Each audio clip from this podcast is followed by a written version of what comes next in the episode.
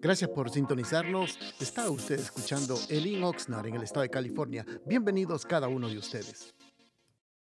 Isaías capítulo número 66, versículo número 12, dice la palabra del Señor, porque así dice Jehová, he aquí, yo extiendo sobre ella paz como un río y la gloria de las naciones como torrente que se desborda, y mamaréis y en los brazos serás traído, y sobre las rodillas serás mimado. Como aquel a quien consuela su madre, así os consolaré yo a vosotros, y en Jerusalén tomaréis consuelo, y veréis y se alegrará vuestro corazón y vuestros huesos reverdecerán como la hierba, y la mano de Jehová para con sus siervos será conocida, y se enojarán contra sus enemigos. Amén. Pueden tomar asiento, hermanos, por favor. Una de las profecías de Isaías referente al pueblo de Israel. Cuando uno mira la historia de Israel, uno puede ver, hermanos, un pueblo favorecido, un pueblo bendecido, un pueblo que realmente había conocido a Dios y al conocer a Dios había aprendido a disfrutar la protección, había aprendido a disfrutar los cuidados, había aprendido a disfrutar los tratos de Dios ellos habían sido alimentados, habían sido, cuando tenían sed, habían bebido aquella agua que brota de la peña. Eh, prácticamente, hermanos, el pueblo de Israel había disfrutado unas bendiciones sobrenaturales, especiales, porque Dios los había escogido a ellos como su pueblo. Pero resulta que con el transcurso del tiempo, hermanos, el pueblo de Israel cayó en esclavitud, fueron derrotados, fueron enviados a, naciones, fueron golpeados duramente por otras naciones, fueron, llegaron hasta ser esclavos y a otras veces deportados. ¿Todo por qué? Porque prácticamente había caído el pecado sobre el pueblo de Israel. Y de esa forma usted puede notar, hermano, que de un pueblo, hermanos, a causa de su rebelión, a causa de su desobediencia, a causa del pecado prácticamente, se apartaron de la bendición de parte de Dios. Entonces, este pueblo hubo momentos de gloria y hubo momentos de fracaso. Hubo momentos de grandes victorias, pero luego vinieron fracasos. Entonces, lo que le quiero mencionar, amados hermanos, que nosotros como humanos todos nosotros, sin importar la nacionalidad, sin importar así sea Israel, sin importar de dónde procedamos, quiero que entienda, amados hermanos, todos nosotros conocemos lo que es el dolor o no, hermanos. Hemos en algún momento sentido dolor, pero no estoy hablando de ese dolor físico que cuando uno se golpea, sino ese dolor eh, emocional, ese dolor espiritual, ese dolor en el alma, ese dolor, la pérdida de un ser querido, ese dolor, hermanos, quizás la pérdida de un negocio, de la casa, la pérdida de un hijo, un hijo en la cárcel, o ese dolor del engaño, del fracaso, de la traición quizás.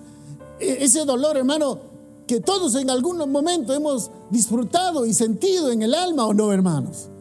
Ahora, pero ese dolor, ¿quién lo puede experimentar? La persona que está pasando, pero una vez uno dice, eh, yo te entiendo, mi más sentido pésame, pero uno no puede sentir lo que realmente la otra persona está sintiendo porque son dolores muy personales o no, hermanos. Entonces, con el pueblo de Dios, con nosotros los cristianos también somos iguales, parecidos al pueblo de Israel. Conocimos a Dios, que Dios es bueno, nos guarda, nos perdona, nos santifica, rompe las cadenas, pero luego a causa del pecado, a causa de, desobedecer la palabra del Señor, a causa de no congregarnos hermanos, vamos olvidándonos de los principios, de las bondades y empezamos a caer otra vuelta en el dolor que antes sentíamos, en la tristeza, en la soledad y el vacío que antes sentíamos. Entonces cuando una persona siente dolor, vacío, soledad, tristeza, amargura, lo, que necesita la persona es una consolación o no, hermanos. Pero una consolación que venga de parte de Dios y que venga realmente a, a consolarnos y a sanarnos esa herida que está en lo profundo, que ninguna pastilla y ninguna pomada puede calmar, no solamente la presencia de Dios. Vamos a entrar de lleno. El tema ya lo han visto, el consuelo de Dios. Dice el tema, bueno, es primer punto, mi palabra, ¿qué dice? Mire hermanos, todos nosotros sabemos lo que es sufrir o no en iglesia.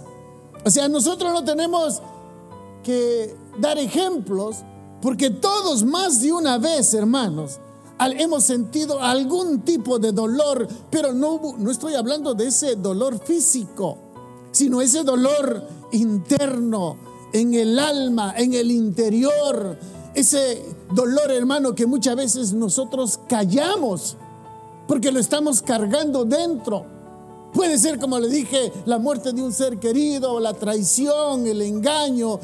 Hermano, puede ser la burla quizás, o quizás muchas veces nos marginan y eso causa dolor en el interno o no, hermanos.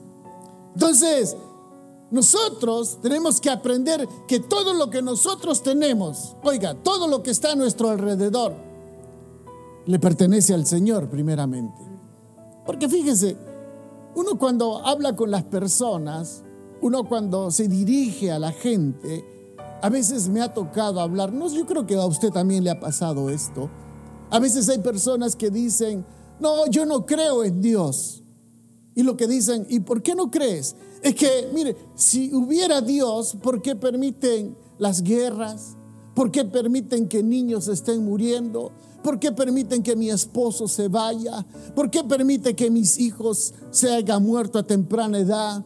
¿Por qué permite esta enfermedad? Si Dios, dicen, si Dios existe, ¿por qué? Y hay personas, hermano, que están con ese dolor, que están con esa herida, que están porque ellos piensan, porque es un lenguaje muy conocido. Y nosotros igualmente, hermano, porque el lenguaje que nosotros todos tenemos es que decimos que es mí. Por ejemplo, es mi esposo, es mi hijo, es mi casa, es mi trabajo, es mi carro, es mi sueldo. Porque nosotros relacionamos todo con mí, que es mío. Pero quiero que entienda esto, amado hermano. Nada es nuestro. Yo sé que no le gusta esto, pero quiero que entienda, se lo repito, nada es nuestro. Ni el esposo, ni la esposa, ni los hijos, ni el trabajo, ni el carro, ni el aire, ni la luz. Nada es nuestro, todo es de Dios. Y cuando Él quiere, amado hermano, se lo puede quitar. Cuando Él quiere, lo puede tomar. Entonces, como nosotros estamos tan acostumbrados a decir que esto es mío, y cuando nos falta algo, es como aquel niño que usted le quita un dulce y luego empieza a gritar y empieza a tirar las cosas, a tirarse en el suelo, porque piensa que es de él. No se parece, no es algo conocido, hermano. Así es. Nos gusta ver que todo salga a nuestro antojo que todo suceda a nuestra forma de pensar, que todo ocurra como nosotros creemos, pensamos y debe de solucionarse o reaccionar. Pero cuando sale algo mal, ahí es cuando cuestionamos a Dios y por qué, y nos ponemos tristes y lloramos, nos enojamos. Hermano, nos resentimos, nos enojamos, se nos va el gozo, nos ponemos tristes. Entonces, el mundo entero sabe lo que es eso, porque el mundo, al igual que la iglesia, porque todos nosotros hemos tenido esa experiencia o no, hermanos. No dicen amén. ¿Han tenido ustedes algún dolor emocional, hermano? Sí, todos nosotros. Esa es parte de nuestro crecimiento. Es más, quiero que usted sepa, si usted lee toda la Biblia, no hay ningún solo pasaje donde habla que nosotros no vamos a experimentar dolor. Toda la Biblia. Lea toda la Biblia. Y todos los hombres están expuestos al dolor.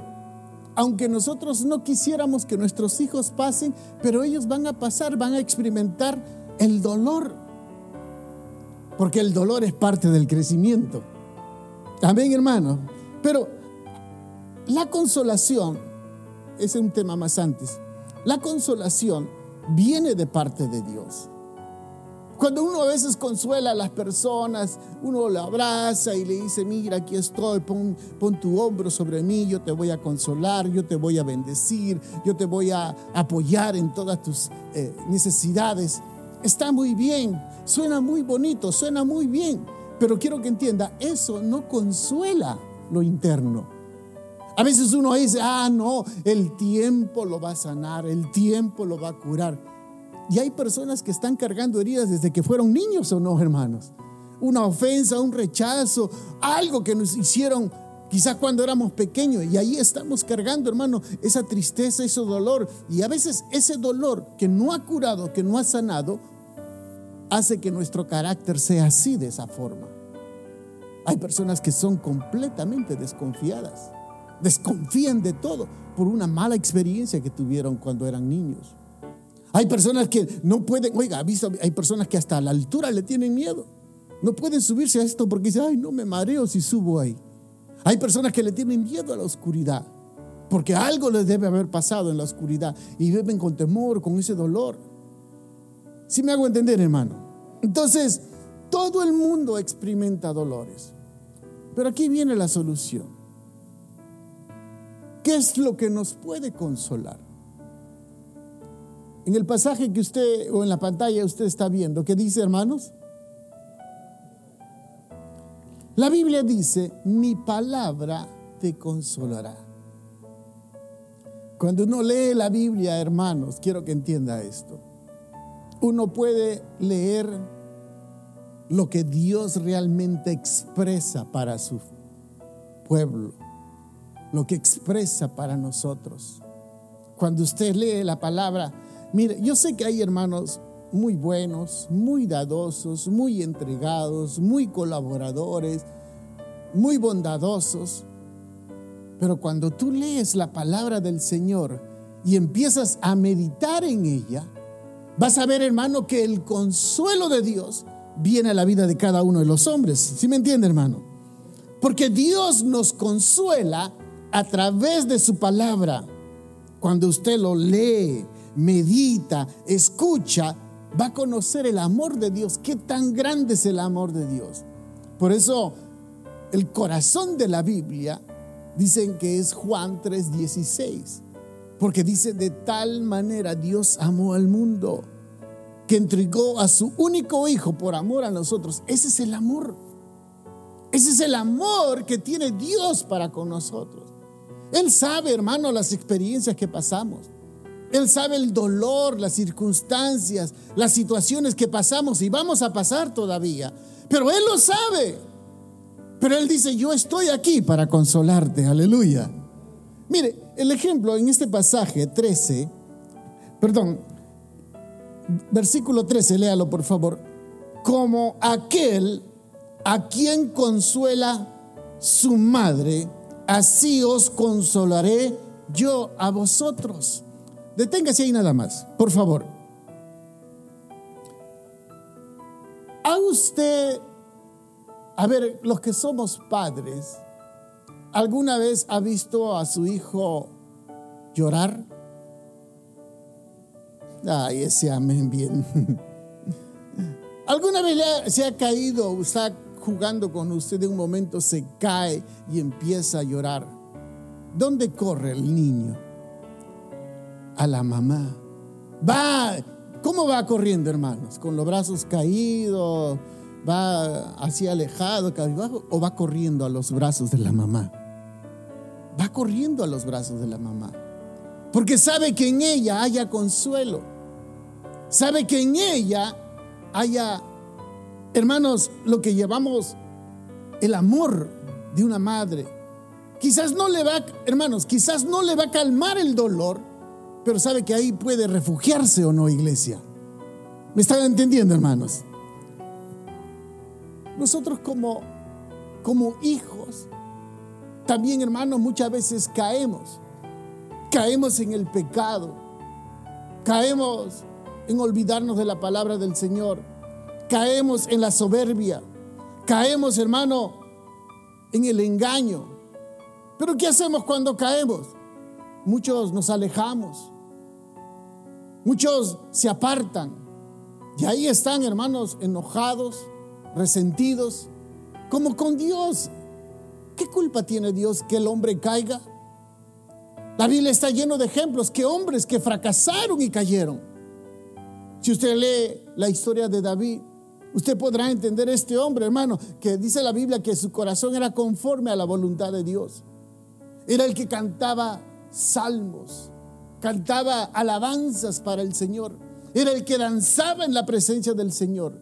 Era el hombre que Dios respaldaba en todo momento. Pero una vez cayó en adulterio. Una vez cayó y fracasó. Estaba herido.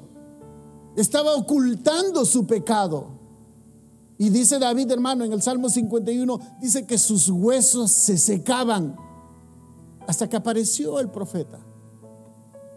Llegó Natán y le descubrió el secreto que él tenía. Y le dijo todo lo que él había hecho. Y en ese instante reconoció. ¿Y sabe lo que hizo? No se alejó del palacio, no se olvidó de Dios, no le dio la espalda, no dejó de congregarse. Por lo contrario, se corrió, pero a los pies de Cristo. Corrió al altar y se postró delante de Dios pidiendo misericordia. Porque esa es la forma de actuar de un creyente o no, hermanos. Si tenemos dolor, tenemos tristeza, tenemos amargura, tenemos decepción, hemos pecado, corramos a los pies de Cristo, porque Él nos consuela o no, iglesia. ¿Y cuántos de nosotros estamos afligidos? Quiero que entienda esto. El pueblo de Dios siempre está afligido por el rechazo, por las críticas, por el señalamiento, porque nos dan la espalda, nos tiran la puerta, se olvidan de nosotros y siempre estamos afligidos y lo que tenemos que hacer es correr a los pies de Cristo. Amén, hermanos. Yo no sé si usted ha tenido esta experiencia que le voy a contar, pero visualice, por favor. ¿Alguna vez ha tenido su niño enfermo? Cuando un niño está enfermo, está quizás con fiebre y usted lo oye toser, está lastimado, está herido y le ha dado la medicina, uno como padre, le digo yo como padre, uno va a ver al hijo, ¿no, hermanos? Y lo ve y, abre la puerta y dice, está dormido. O hasta uno despacito, pero lo mira, ¿no, hermanos? Uno mira al hijo y dice, ah, sí está respirando. Y uno lo ve, pero uno está observando que ahí está. El niño ni cuenta se da que uno lo está mirando. Quizás uno se puede levantar a las 12, 1, 2, 3, 4, 5, 6 de la mañana, ¿o no, hermano? Uno está constantemente y dice, voy a verlo, voy a verlo cómo está, voy a verlo cómo está, voy a ver si todo está bien. Y se levanta y lo mira quizás y que a veces uno se acerca, ¿no, hermano? Y le toma la mano, le pone la mano en la frente, todo está bien. Y los hijos ni cuenta se dan que uno lo está observando.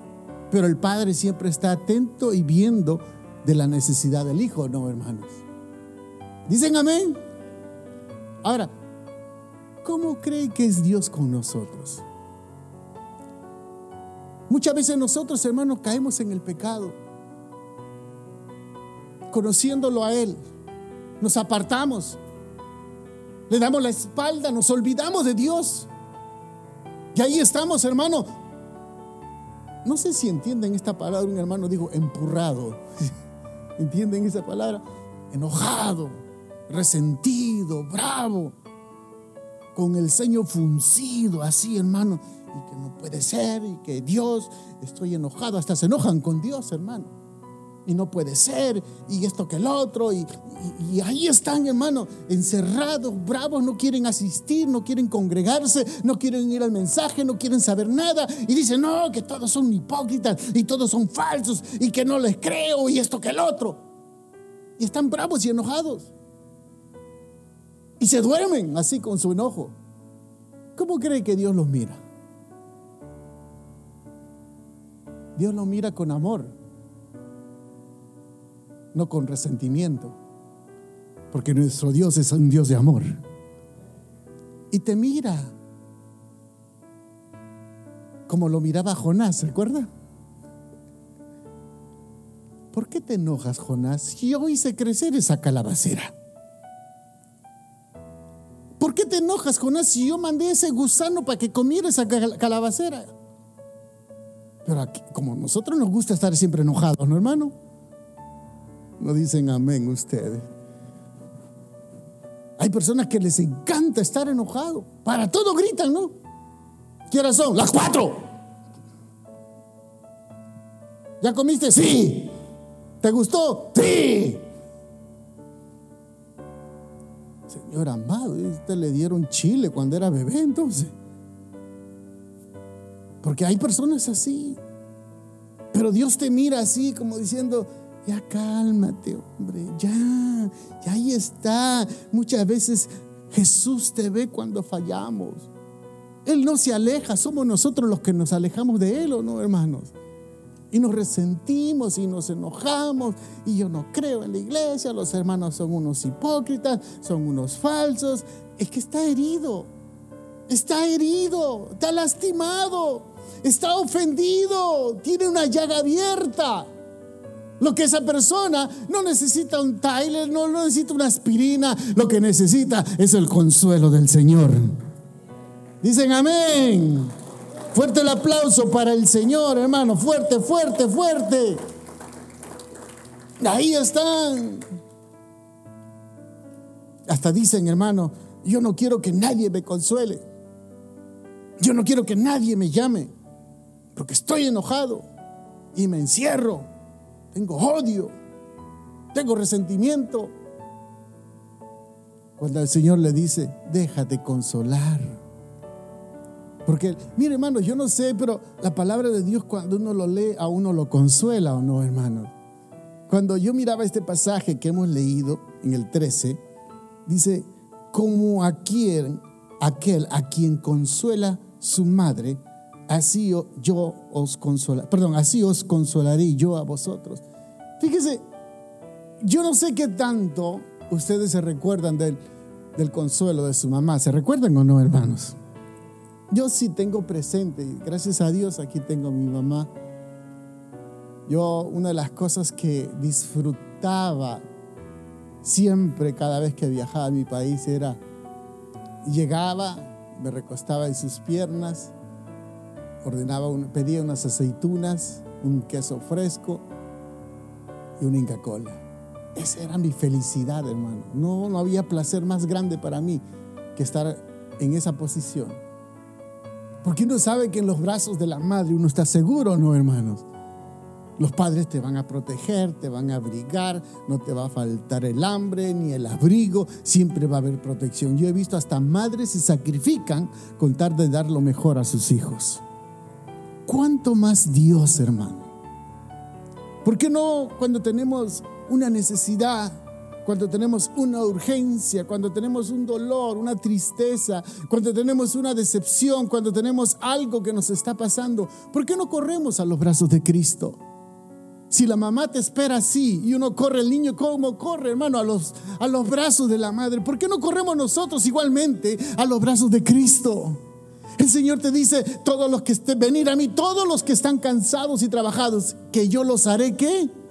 Descansar. Estás cansado, corre a los pies de Cristo. Tienes problemas, corre a los pies de Cristo. Estás enfermo, corre a los pies de Cristo. Tienes un problema familiar, corre a los pies de Cristo. Cualquier situación que no puedas entender, corre a los pies de Cristo o no, hermanos. Pero no, mucho lo que hacemos es corremos al teléfono a quejarnos, a llorar, en lugar, en lugar de doblar rodillas, venir un miércoles y decir, Señor, aquí está mi vida, vengo cansado, vengo cargado, Señor, atribulado con las luchas, con las pruebas, con los problemas, pero vengo a ti para que tú me consueles, aleluya. Por eso que el creyente, hermano, con todas las luchas, con todas las pruebas, siempre anda con una sonrisa en los labios, ¿o no, hermanos? Porque el Señor lo consuela, aleluya. El siguiente punto. En ese mismo versículo 13, lea la parte final, ¿qué dice? El 13, ¿lo tiene? Dice, aparte, después de que dice, así os consolaré yo a vosotros, ¿qué dice? Y en Jerusalén tomaréis qué? Consuelo. Mire, el Señor le decía al pueblo de Israel, miren, en Jerusalén van a tomar consuelo. Cuando usted lee la Biblia, usted va a leer, hermanos, que el pueblo de Israel, donde sea que se encontraban, no importa en qué nación, no importa si es al este, al oeste, al norte o al sur, en cualquier parte que ellos se ubicaban, venían las fiestas, porque al Señor le encantan las fiestas. Y venían, hermano, cuando ellos tenían que inmigrar, no importa que sea una semana, unos días o pueden ser meses de distancia, porque no habían ómnibus, no habían aviones en aquellos tiempos. Ellos tenían que venir a llevar sus ofrendas al templo a Jerusalén. Pero no era una carga, no era un fastidio para el pueblo de Israel. Muchas veces el pueblo de Israel venía por meses, hermanos. ¿Se puede usted imaginar una caravana que venía en el desierto aguantando las altas temperaturas, pero ellos venían con gozo, toda la familia trayendo sus ofrendas para presentarlo al sacerdote? Cuando usted lee el libro de los Salmos, va a encontrar pasajes donde sale una palabrita que dice Sela. Sela significa que cuando ellos venían caminando por semanas, aguantando las altas temperaturas, venían una caravana de judíos para ir a Jerusalén, lo que hacían ellos se sentaban, se reunían y empezaban a cantar cánticos, empezaban a meditar lo que Dios había hecho, empezaban a meditar qué grande es Dios, empezaban a ser agradecidos con el Señor, porque sabían que iban a Jerusalén a recibir el consuelo de parte de Dios, ¿o no, hermanos? Y ellos cargaban sus ofrendas, ahí llevaban sus animales, ahí llevaban todo tipo de animales, hermano, y ofrendas para el altar. Era precioso. Para ellos no era un fastidio ir a Jerusalén, porque sabían que ahí era consolado el pueblo de Dios. Hoy no podemos ir a Jerusalén. Es más, ¿para qué ir a Jerusalén? ¿Qué tipifica Jerusalén hoy en día? A ver, ayúdeme. Jerusalén significa la iglesia. Porque este es el lugar donde venimos a adorar a Dios. Este es el lugar donde presentamos nuestras ofrendas. Este es el lugar donde nos gozamos en su presencia. Este es el lugar donde oímos su palabra. Este es el lugar donde podemos danzar y glorificar y exaltar al que vive por los siglos, ¿o no, hermanos? Esta es la Jerusalén. Pero hay algunos que le pesan los pies. Hay algunos que ponen excusas para no venir. Hay algunos hermanos que no quieren venir, pero quieren la bendición de Dios. Por eso cuando dice el Señor en este pasaje, dice, oiga, y a vosotros y en Jerusalén tomaréis consuelo.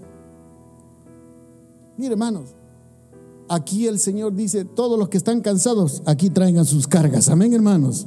Si ya no puedes más con las luchas, con las pruebas, con las dificultades, con los problemas con los hijos, con la esposa, problemas con el trabajo, problemas con la familia, hoy ven a Jerusalén y recibe descanso. Amén, hermanos.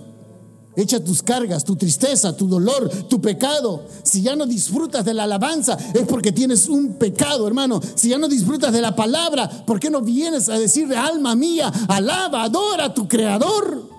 Este es el lugar donde nosotros podemos alabar al Señor.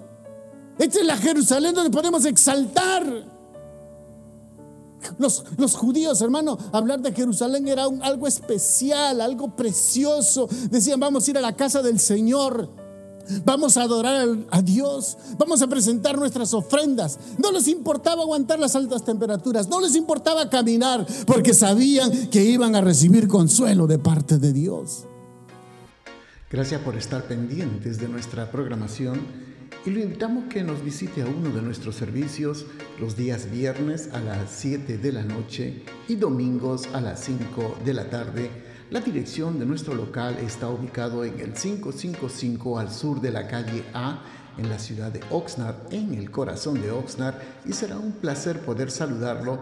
Y también le pedimos de que si usted puede seguirnos de nuestras actividades en Facebook o Instagram bajo el Oxnard, será una bendición. Y para mayor información puede usted llamarnos al área 805-991-6030. Bendiciones.